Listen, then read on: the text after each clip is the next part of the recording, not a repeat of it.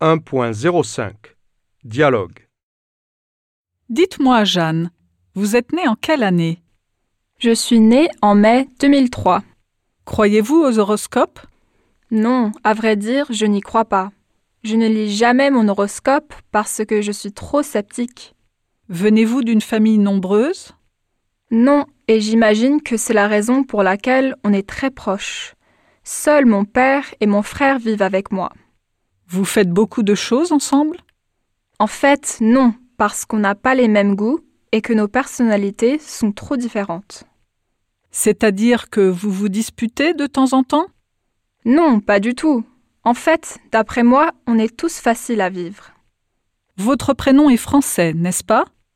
Tout à fait, madame. Je suis d'origine canadienne. Mon copain habite toujours au Canada, alors ma vie ici est un peu compliquée en ce moment. Mais ça va aller. J'ai plein de bons amis qui m'entourent au lycée et qui vivent dans le coin. Je considère toujours que le verre est à moitié plein. J'ai vraiment de la chance d'habiter ici. À vrai dire, je n'en reviens pas. On dit que j'ai la tête sur les épaules.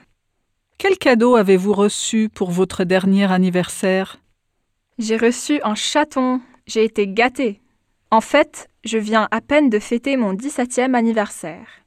Avec mes amis, on est aussi allé en boîte et le lendemain au cinéma. On s'est bien amusé et je ne veux pas trop avouer que c'était mon anniversaire préféré, mais c'est la vérité. Mais j'ai déjà hâte d'être majeure. D'après vous, est-ce que la pression de groupe existe vraiment actuellement? Oui, tout à fait. Elle est partout, surtout au lycée et en ligne. Il y a plein de problèmes liés à Internet. Tout le monde a envie de rester en contact et de retrouver des amis en ligne, mais ce n'est pas toujours innocent. Internet est un outil vraiment utile, mais il peut aussi être dangereux. Je me connecte tous les soirs pour chatter avec mon copain au Canada et envoyer des emails.